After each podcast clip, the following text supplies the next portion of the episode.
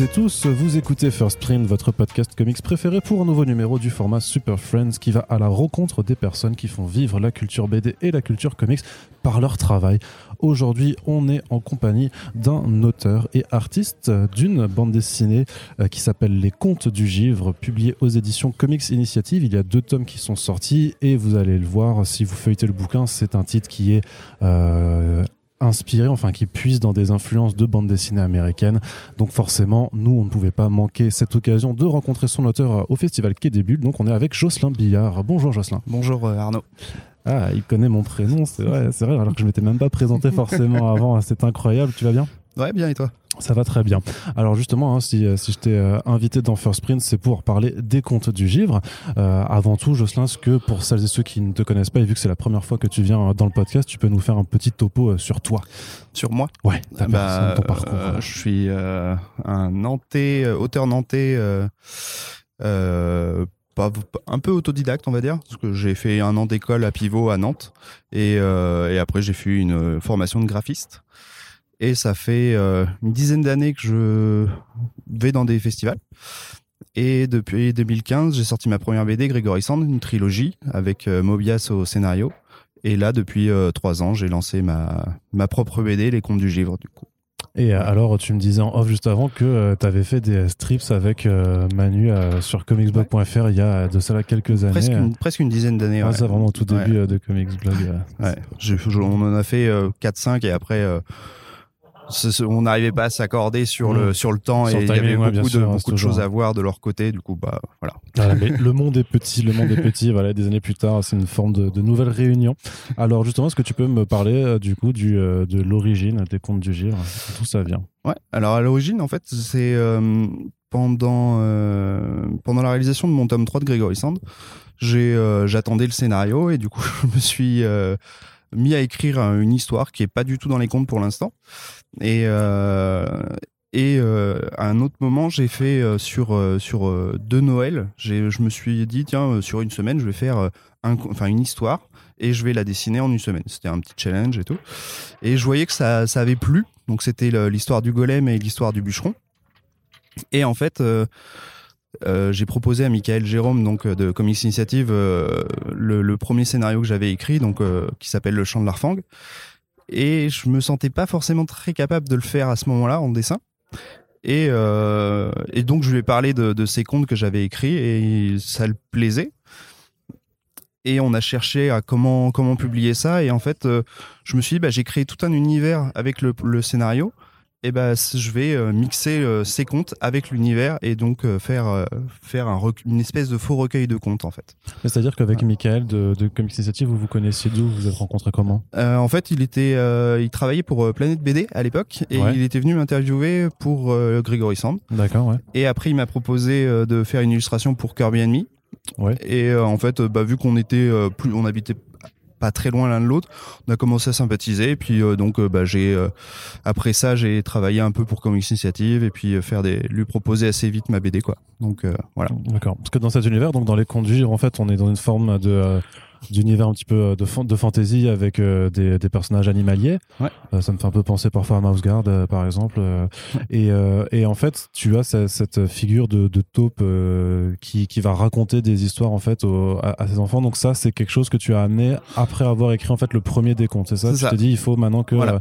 comment lier les contes parce que le, tout au début, on s'est dit, bah, on va faire juste des contes d'affilée, un peu comme peut faire Mignola sur des histoires de, de, de, de comme certaines de ces certains de ces recueils en fait où c'est juste des histoires qui sont euh, les mises les uns à la, à, la, suite des autres. Et en fait je trouvais que c'était un peu euh, ça faisait trop euh, épisodique en fait. Et du coup j'ai cherché un fil rouge qui permettrait de, de, lier. Donc c'est des enfants qui sont enfermés dans une grotte. On sait pas trop pourquoi. Mm. et donc leur enfin l'espèce de grand-mère de la tribu raconte ce qui se passait dehors à l'époque. Donc voilà. Comment tu construis cet univers? C'est-à-dire qu'il faut du coup euh, ce, ce, personnage donc de Baba Mola, donc Ouais. c'est- cette taupe, faut l'univers animalier derrière, et notamment parce qu'à la fin de chacun de tes tomes, tu, tu fais des pages en fait d'annexes euh, Ouais. qui développent la mythologie. Comment comment on construit un, un univers euh, comme ça? Bah en fait, bah, comme comme j'avais écrit le premier scénario, j'avais créé toute une toute une cosmogonie Mm. et du coup je savais je savais comment l'univers était créé tout ça et et en écrivant les contes, soit je prends un dieu là dans le tome 2 notamment c'est beaucoup de je présente tous les dieux. Mm. et euh, et je savais euh, ce que chacun faisait. Donc euh, après je cherche comment comment raconter ça en fait. Comment quelle quelle histoire je peux raconter sur comme comme comme dans une mythologie en fait comme les mythologies grecques tout ça. Et souvent c'est plus c'est plus un personnage qui va me plaire ou une situation et du coup j'en fais une petite histoire le, le but c'est de pas faire non plus euh, 150 pages sur un personnage mais euh, de présenter en fait je présente un univers quoi Mais t'as, euh, mais t'as- je sais pas, j'ai genre chez toi un, un classeur avec euh, une grande carte du monde, avec euh, les, les, les fiches de, tout, de toutes les divinités. non j'ai juste euh, j'ai- juste un un arbre généalogique des dieux Ouais. deux trois notes Euh, j'évite de prendre des notes parce qu'en fait je me suis rendu compte que ça m'embrouillait plus qu'autre chose parce qu'après on se retrouve avec une pile de notes et au final euh, on s'y perd genre Ouais. ah je l'ai noté quelque part et puis tu perds euh, deux heures à chercher ta note du coup maintenant je fais vraiment au- un peu au feeling j'ai noté Mhm. deux trois choses Euh, entre le tome 1 et le tome 2, ma cosmogonie a changé, donc j'ai dû refaire des corrections dans mon arbre généalogique. Et, euh, et en faisant ces corrections-là, j'ai même réinjecté de nouvelles choses encore pour le tome 3, donc euh. Voilà, c'est vivant quoi. Mais parce qu'à l'inverse, si tu prends pas de notes, il y a aussi effectivement ce risque-là de, en développant les choses, que en fait tu oublies Ouais. et que tu, tu as un problème d'incohérence dans, dans la propre construction. C'est ce, euh, ce que c'est le risque que je prends effectivement. Mhm. Euh, après, j'essaye de, de le relire, de, re- de me souvenir de voilà. de- donc, euh, mais bon, ça va. Normalement, j'ai à peu près, euh, je sais là où je vais en fait. D'accord. Et, et pour chacune des histoires alors, puisque euh, elles sont pas forcément liées les unes euh, les unes aux autres, hein, c'est ce qu'on se constate euh, au, fil, au fil des tomes. C'est euh, donc ça prend des thématiques, ça prend des personnages assez diversifiés. Là aussi, tu t'inspires de quoi pour les construire Alors? C'est c'est une idée qui te vient comme ça. Il y a des choses très précises que tu as en tête depuis Ouais, longtemps. C'est ça. il y a- Enfin, il y a des là, ça. Enfin, quand quand on lit les livres, on a l'impression que c'est pas lié. Moi, je sais où je vais, donc je Mhm. sais où ils se lient, enfin, où ils sont liés. Et euh, du coup, des fois, effectivement, c'est, euh, je sais pas trop quelle est l'action, mais je sais quel est le but. Donc, je vais construire euh, effectivement euh, pour aller en, pour aller dans la direction que je veux. Et par contre, parfois, effectivement, ça me, je me laisse surprendre par euh, l'inspiration du moment. Je me dis, ah, je voulais faire ça, mais finalement, ça marche bien comme ça. Est-ce que ça coïncide avec ce que j'ai voulu écrire? Ouais ou pas? Ou alors, bah, du coup, euh, qu'est-ce que je peux faire pour que ça coïncide, quoi? Il faut à chaque fois avoir une morale dans tes histoires? J'essaye. J'ai pas l'impression que dans le tome 2, il y en ait à chaque fois vraiment, mais euh, j'essaye qu'il y ait un, euh, quand même une. Euh, ouais, c'est pas une morale euh, dans le sens conte comme dans le premier, par exemple. C'est plus. euh, euh, ouais, un- une leçon de vie. Plus leçon en fait. Ouais, j'essaie qu'il y ait quand même une leçon à retenir euh, sans, sans être moralisateur. Le but c'est pas de faire la leçon aux gens, euh, c'est Ouais, a juste. quand, euh, même, quand même cette histoire à la fin où tu dis il faut se brosser les dents avant d'aller se coucher quand même c'est un petit peu Bah, moralisateur ça Jocelyn, quand même, faut, faut, faut le dire euh, non bien sûr c'est une blague il n'y a pas de morale comme ça mais euh, c'est une inspiration ouais, plus de alors du, de, de, de contes de genre de quelles sont tes inspirations vraiment sur le, le pur format de conte en fait, sur hein? sur l'écriture bah pff, je dirais un peu plus mes lectures d'ado enfin de, de, Mhm. de jeunesse on va dire où euh, j'étais très euh, très porté sur la mythologie Ouais. et du coup bah en fait la mythologie il y a beaucoup de morale mine de rien donc euh, bah c'était ça c'était retranscrire sans forcément euh, tirer une morale mais finalement euh, je la cite quand même par le par Baba Mola qui explique aux enfants mais c'est euh, en fait on a on, on décrit le, la BD un peu comme la fusion de Père Castor euh, dans le monde de Dark Crystal. Ouais, c'est un- ouais, ouais, c'est pas mal, Voilà. c'est pas, mal pensé, e- eff- effectivement. Euh, Il y a aussi quand même quelque chose qui est très frappant avec les contes du givre, c'est sur la partie graphique, puisque en fait, chacune des histoires, chacun des contes euh, que tu que tu illustres, en fait, tu le fais dans un style qui est à chaque fois différent. Alors, par exemple, sur le premier tome, la, la- la première histoire, on reconnaît clairement une inspiration à la Mike Mignola. Et après, ça change. Tu fais aussi de l'aquarelle, tu fais des, Ouais. des, jeux- des choses, même, mais même dans le style aussi, parce que parfois tu fais des BD quasi muettes. Parfois, c'est, euh, il a, enfin, il y a, pas forcément énormément de dialogue non plus, en fait, euh, dans, dans ces choses-là. Donc là aussi, ça te demande quand même d'être hyper versatile dans, dans, dans ton dessin. Donc euh, là, la question c'est euh, qui sont les autres personnes qui dessinent, hein, Jocelyn? Bah en fait, il y, a que moi, mais c'est que euh, c'est venu un peu naturellement parce que justement les deux premiers contes que j'avais écrits, le mon but en les faisant une semaine, c'était de m'inspirer d'un auteur et de limiter. Et quand on a voulu, enfin quand j'ai voulu faire le premier tome, je me suis dit mais est-ce que j'imite d'autres auteurs ou est-ce que je me permets d'être juste libre graphiquement et de de tester des choses en fait. Donc c'est euh, pour moi c'est une grande cour de récré et je teste, mmh. je touche à tout quoi. C'est le voilà, il y a des trucs que je sais que je vais pas maîtriser, donc je vais euh, m'amuser à faire des planches pour rien entre guillemets. Et euh, et, j'essaye aussi que le, style graphique corresponde avec l'ambiance du conte. Ouais. Pour que voilà, donc par exemple le conte qui est euh, la fleur des murmures dans le tome 1 où il y a juste une phrase par euh, enfin un mot, un mot par, euh, que tu voulais faire que, Mika nous a dit récemment que tu voulais la faire en muet à la ouais, base c'est ça. À la base je voulais vraiment faire un conte muet et je me suis rendu compte en le faisant lire que personne comprenait ce que je voulais. Donc je me suis dit bon j'ai rajouté juste un mot pour que ce soit très léger. Et bah là je l'ai fait en aquarelle parce que ça me semblait très très apaisant très très muet justement mmh. l'aquarelle. Surtout en monochrome c'est enfin là c'est en sépia donc c'est simple. Et mais j'ai pas perdu l'idée de faire un conte muet D'accord. Dans le tome 3, je pense. mais, euh, mais justement, par rapport à, ça, à ces différentes techniques de dessin, il y en a que tu maîtrises pas du tout. Alors, c'est. Euh, bah, c'est. Euh, je, je les maîtrise pas dans le sens où je, je vais pas dans des techniques que je connais pas du tout. Par exemple, mhm. je, je, je me lance pas dans un truc à la gouache. Ça, c'est pas un truc que je pourrais maîtriser du tout. Mais c'est des choses que j'ai déjà touchées. Et c'est comment, comment m'en sortir avec mes connaissances à moi, en fait, aussi. Et euh, c'est vrai que des fois, il me faut deux trois pages pour arriver à me dire ah ça y est, ça donne quelque chose. Donc bah, on recommence les deux premières, euh, tant pis. mais tu dis que, que euh, tu fais pas de gauche, mais j'ai pas j'ai quand même l'impression que certains comptes, notamment sur la jeunesse de ton univers, c'est fait avec de la peinture. Mais alors c'est de la peinture numérique ou c'est fait comment? Non, à part l'aquarelle. Si, ce, ce genre de planche là, tu vois ça. Voilà, c'est de l'encre, c'est de l'encre de l'encre de cartouche en fait. D'accord. C'est des écolines et ce genre de choses. C'est voilà, mais c'est pas de la gouache. D'accord. Mais alors, non, la peinture pure, enfin la peinture acrylique ou gouache, je n'utilise pas parce que c'est c'est quelque chose qui est, que je maîtrise pas du tout. Euh, donc, euh, mais les, les encres, c'est un truc que je, qui me plaît qui me plaît beaucoup plus et que je maîtrise beaucoup plus. Donc des encres de couleur, euh, enfin c'est quoi C'est enfin je poser une question très naïve, mais c'est genre comme les encres dans les imprimantes, non C'est comme dans les cartouches de stylo plume. Par ah exemple. d'accord. ouais. D'accord. Et, euh, et, ça, c'est alors c'est au sopin, soit tu, ouais, fais. C'est euh, en, en, en, traditionnel du coup, ouais, en couleur directe. Euh. Ouais. Ah oui. Ok. D'accord. Ouais. Après, je retouche un peu sur ordi quand il y a de par exemple le, problème de la de, du tradi c'est que bah une tâche et bah on peut pas faire CTRL Z donc bah soit on recommence toute la blanche parce que c'est vraiment une tâche qui pose problème soit on la modifie numériquement euh, c'est vrai qu'avec les outils d'aujourd'hui c'est pratique ça. D'accord. Et les histoires euh, enfin les euh, au final qui sont les moins présentes mais enfin l'histoire de, de la Baba Mola qui raconte à ses enfants ça tu le fais comment ça en traditionnel c'est tout le jusqu'à l'ancrage c'est tradi et après la colo est numérique D'accord, mais tu délègues jamais alors. Non, là, dans le tome 2, j'ai eu, euh, j'ai demandé à deux amis de faire les couleurs. Mmh. De, deux comptes. Il y en a un, c'était euh, parce que je savais qu'il donnerait l'impression de nature que je voulais.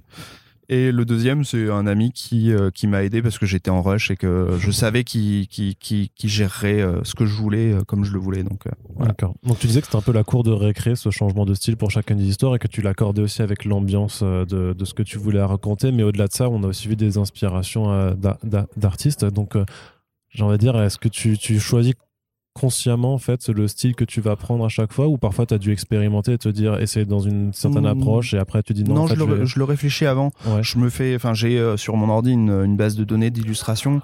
Quand il y a un style qui me plaît je me dis ah ça je le testerai bien. Euh, et après je vois sur quel compte ça pourrait aller euh, pour pour me dire ah bah là c'est un compte plutôt enfantin donc je vais pas prendre un style un style graphique dur. Je vais plutôt prendre un truc il y a un compte qui bon c'est pas c'est pas le rendu que j'aurais voulu, mais à la base, c'était une inspiration Guillaume Bianco, par exemple. Voilà, c'était pas, euh...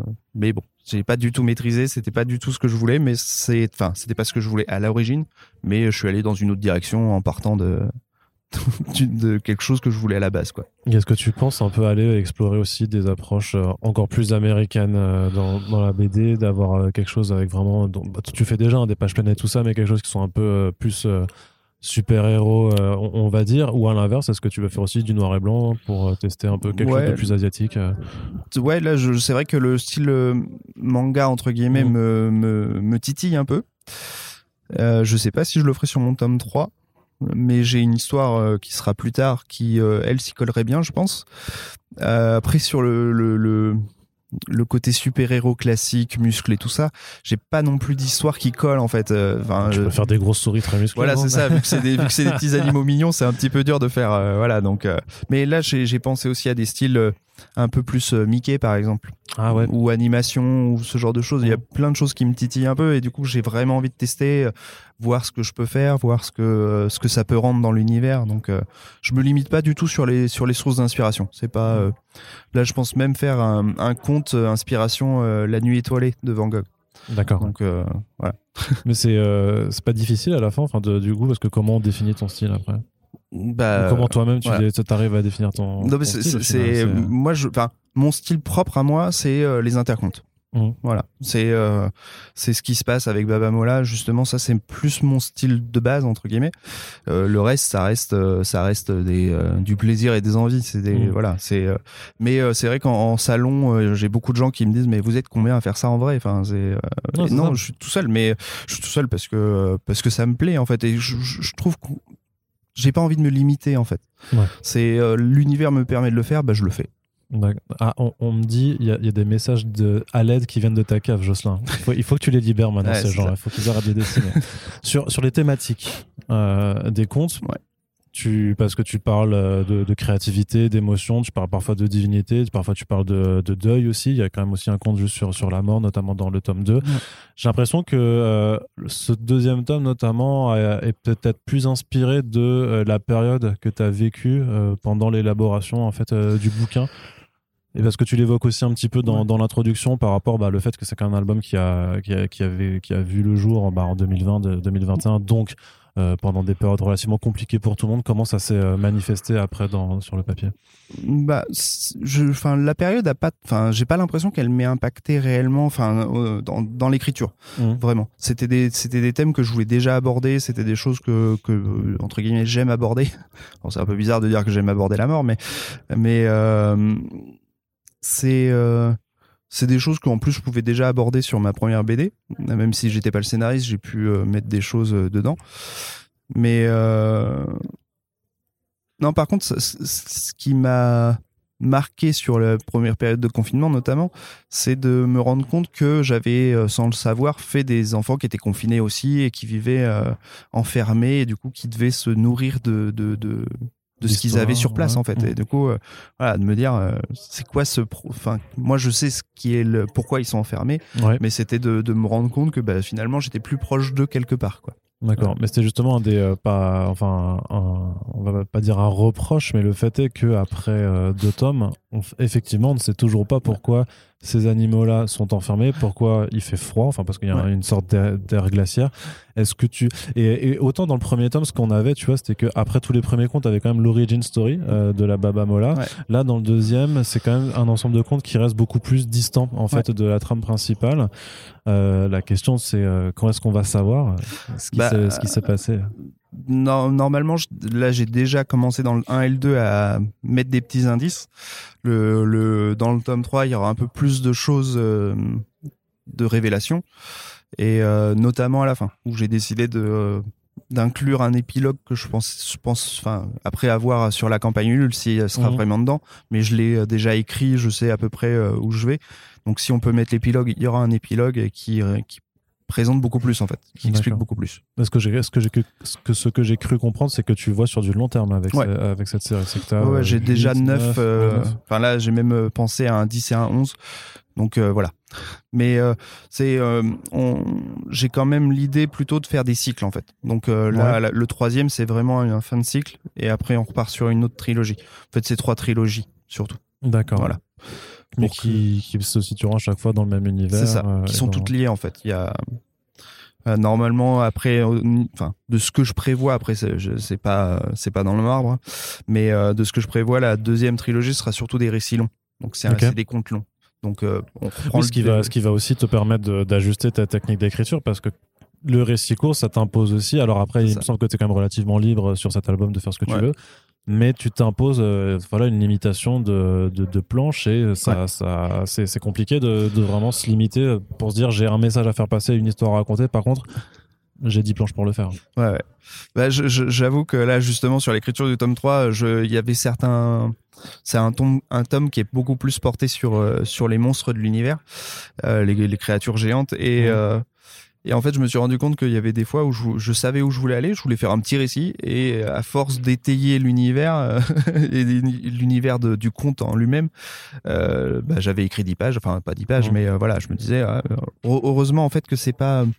Enfin, c'est plus des c'est une BD qui est un peu bâtarde dans le sens où c'est pas c'est pas de la BD avec des bulles c'est Ouais. surtout du récit illustré Ouais, du récitatif. Euh, du coup euh, du coup bah voilà si si si je vois que j'ai euh, j'ai un pavé un paragraphe énorme bah c'est pas grave il, il va tenir dans la page l'illustration sera avec j'ai pas besoin de faire 10 pages avec ça je Mm. peux synthétiser heureusement donc euh, Ok. Et dans les étapes de- d'écriture, euh, vu que tu es à la fois auteur et illustrateur, est-ce que tu t'imposes quand même de faire des scripts très, très détaillés ou tu arrives à fonctionner avec euh, non non que je je- j'écris juste tout le- les seules choses que j'écris c'est ce qu'il y aura dans la BD D'accord. Donc ouais. c'est le texte qui aura tel quel dans la BD. Je je je, dé- je me décris pas euh, quand j'écris mon scénario, j'écris pas du tout euh, le décor. euh, Ouais, tu fais pas où je fais planchin, une ligne. euh. Voilà, je fais juste une ligne. Non, le, la- le découpage de planche c'est vraiment au storyboard. Je le fais. Dans ta tête. voilà, au moment où je commence à apprendre à à faire mon storyboard, je me dis bon bah ça, je me dis bah ça va faire deux pages. Hop. Du coup, je teste euh, sur euh, sur euh, sur le découpage de cases si ça passe sur deux sur deux pages ou pas. Donc Ouais. Et c'est une méthode de travail que tu as développée sur les comptes du Givre ou que tu avais déjà, notamment sur aussi? Bah, j'avais déjà un peu commencé avec le, le- ma première BD, mais vu que j'avais un scénariste, forcément, lui, enfin, je lui avais demandé justement un découpage plus par chapitre pour être libre de découper, euh, parce que au début, il me, il découpait page par page, sauf qu'en fait, je me rendais compte des fois qu'il me les faisait des pages vides et des pages trop remplies, et Ouais. du coup, c'était pas, euh, c'était pas pratique pour moi. Enfin, c'était pas, c'était euh, la rencontre de nos visions, et je sentais que la mienne, elle était trop restreinte, donc euh, bah, je lui disais, bah non, fais, fais juste par chapitre. Je te propose un découpage et après on en reparle. Comme ça, il y avait un vrai échange et euh, on se mettait d'accord. Ouais, C'est-à-dire qu'il faut voilà, manier l'équilibre en fait dans, dans, dans ce que tu vas mettre. Toi, c'est comment tu réfléchis à ça. C'est alors c'est euh, enfin je veux dire que le leitmotiv de ton de, de ton découpage, c'est la quantité d'informations visuelles que tu vas mettre dedans. C'est euh, Ça dépend. Il y a des fois, j'ai vraiment, euh, quand je l'ai, quand j'ai écrit le, le scénar, j'ai vraiment une image que je veux absolument mettre. Et du coup, je vais me débrouiller pour que euh, soit soit une pleine page que j'ai vue et que euh, donc les les, les, les pages d'avant amènent à ça, à ça, et que le texte suive. Parce que si c'est pour qu'il y ait euh, une phrase sur euh, trois pages et qu'après euh, je mette une tartine, c'est pas, c'est pas malin. Mais euh, non, je, je fais vraiment beaucoup de choses à l'instinct en fait. C'est euh, c'est là où vraiment j'ai toute liberté. Euh, Michael, lui, il- bon, il n'hésite pas à me dire quand c'est quand il considère que c'est de la merde, mais euh, en général, euh, on peut en débattre et euh, voilà, c'est bah, je me sens pas contraint. il m'oblige à rien. Il me dit pas, voilà, si je lui dis, bah ça fera 120 120 pages au lieu de 110, il me dit, bon, ok, vas-y. voilà, c'est pas un souci quoi. Et sur le design de tes créatures, alors que ce soit dans les intercomptes ou dans les comptes même, tu ça vient aussi de, de juste de ton imagination. Mais j'imagine que tu as des repères aussi. Tu disais Oui, avant que tu fan oui. de mythologie, donc j'imagine que tu as des euh, C'est ça, il y a Des euh, j'ai- des références et puis je- même je, je fais de la veille, euh, de la veille graphique, donc euh, j'ai une base de données de plein d'auteurs différents, de plein de que ce soit des confirmés ou pas confirmés, enfin vraiment euh, entre guillemets j'ai pillé des Viantart, donc euh, je, il y a des choses que je veux, il y a des il y a des ambiances que je veux forcément, donc où je j'ai j'ai un peu tout euh, tout trié euh, par ambiance, par euh, voilà, j'ai une vraie banque de données qui est assez conséquente, qui est voire trop conséquente d'ailleurs par moment. Ouais. Et, et j'essaie de mélanger tout ça, de me dire tiens ça ça pourrait être une bonne idée, et puis voilà de de m'inspirer comme ça quoi. Qu'est-ce que tu dirais Quelles est pour toi les plus grandes influences dans, dans ton travail? Comment tu D'un point de vue graphique, Ouais. bah moi j'ai grandi euh, d'abord avec Dragon Ball, Ouais. ensuite je suis passé aux comics. C'est pas très Dragon Ball. Du Non coup, non ça. pas du tout. hein, non, non, non. Mais euh, enfin Dragon Ball Fly, euh, Ouais, voilà. trop bien. Donc j'ai grandi avec ça. Après j'ai j'ai j'ai eu beaucoup de, de je suis tombé dans le comics très jeune où j'ai découvert la, la mort du Captain Marvel Ah ouais. à 6 ans et du coup c'était un truc qui m'a qui m'a très marqué. Ouais. Et C'est un peu, c'est un peu le. T'avais compris tout ce que ça impliquait, ce Ouais, ouais, euh, moi, dès- oui, même à euh, 6 ans. Ouais, ouais, mais Ah c'était. bah, en fait, mon père est décédé d'un cancer, donc ouais. c'était très très proche et c'était Ah oui. très au même moment, quoi. Donc pour moi, c'était très marquant. Et, euh, et du coup, euh, c'est. euh, j'ai toujours continué les Marvel. J'étais, euh, j'avais, j'ai mis plus de temps à aller vers le franco-belge, euh, question d'argent, parce que bon, quand j'étais ado. À euh, l'époque, les comics voilà, coûtaient c'est moins cher que le c'est franco-belge. Maintenant, Ouais, a un peu changé. Oui, c'est ça. Maintenant, c'est un peu plus euh, différent. ouais. Mais, euh, mais, euh, mais, je me souviens plus de la question. C'est les influences. Les influences. Bah, euh, après, j'ai donc ouais beaucoup de Marvel et beaucoup de. hum, J'ai découvert le le franco-belge. Enfin, j'ai toujours un peu lu, j'ai toujours traîné dans les librairies à lire des, enfin, à, feuille- à tout feuilleter. Mais j'ai vraiment commencé le franco-belge sur le tard avec euh, Siegfried d'Alex Alice. Qui m'a qui m'a tué parce que c'était une histoire qui me plaisait beaucoup Siegfried et en plus j'ai eu la chance de le rencontrer de via avec une école et tout ça et euh, et maintenant j'essaye de, de vraiment tout regarder en fait là je suis tombé sur euh, le roi euh, la princesse guerrière de euh, Alexander euh, je me souviens plus de son nom de famille c'est des contes aussi des contes inspirés de, de l'univers russe Ok. et euh, je crois qu'il y a une expo ou quelque chose comme ça sur euh, Quai des Bulles. Et euh, c'est c'est du pastel, c'est enfin c'est voilà, c'est plutôt un univers enfantin. Et j'avoue que c'est des choses qui sont pas du tout dans ma veine graphique, mais qui m'inspirent quand même en fait. Mm. J'essaie de pas me limiter, de de tout regarder en fait. Ouais, parce que tu as toute une vague de, de, de, de bande dessinée jeunesse maintenant qui quand même s'installe de plus en plus euh, dans, bah, sur les secteurs euh, franco-belges, mais aussi américains.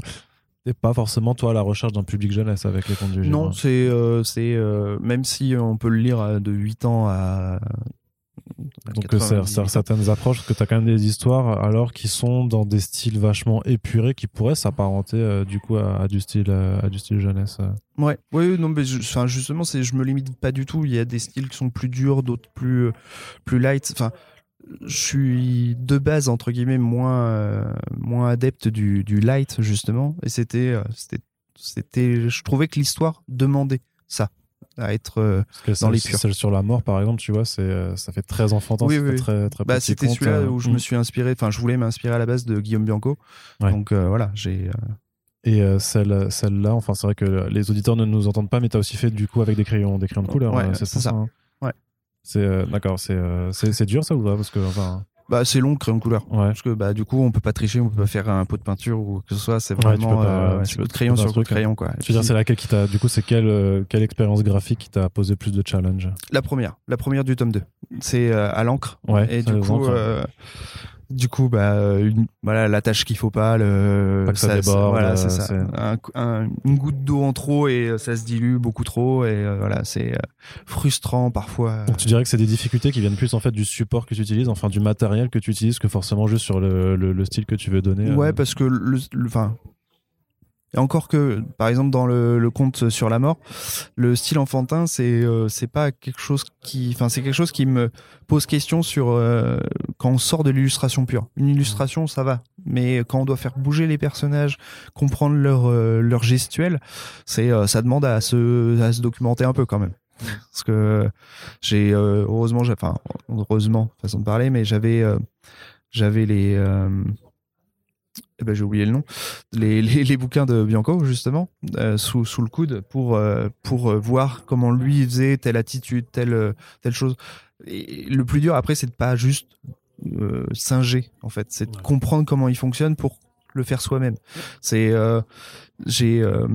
pendant longtemps, j'ai travaillé, j'ai, enfin, quand j'étais plus jeune, je travaillais beaucoup sur Miller et Mignola, justement. C'est pour ça que ça a été les deux premiers. Parce Ouais. que c'est, leur gestion du noir, moi, le, m'impressionnait, en fait.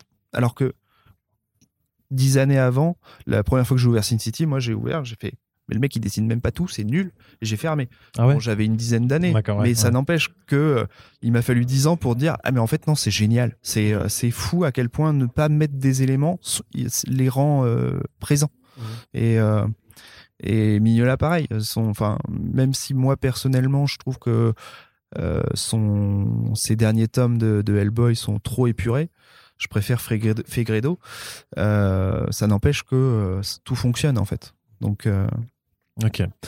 Dernière étape aussi à aborder quand même avec des comptes du GIF, c'est que c'est un modèle d'édition qui est assez particulier, puisqu'on est sur du, de la publication en crowd publishing, enfin en financement participatif via, via EU. Qu'est-ce que, qu'est-ce que tu penses que ce modèle apporte à, à l'édition?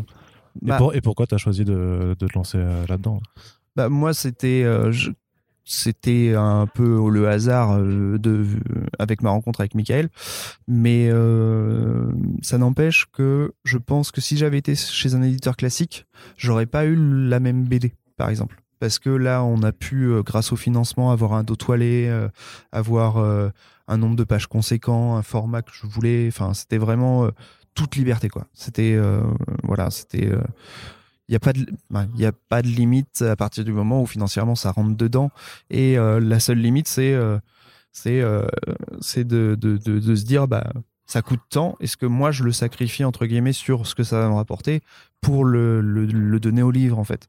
Et ça me semble plus logique en fait on a un meilleur contrôle vraiment. C'est puis je trouve ça motivant de, de, de sur euh, 30 40 jours 60 jours de, de proposer aux gens de venir découvrir en fait Mais il y, a il y a aussi la préparation de tous les paliers, de toutes Ouais. les contreparties et tout ça. Ça, ça demande un boulot phénoménal aussi.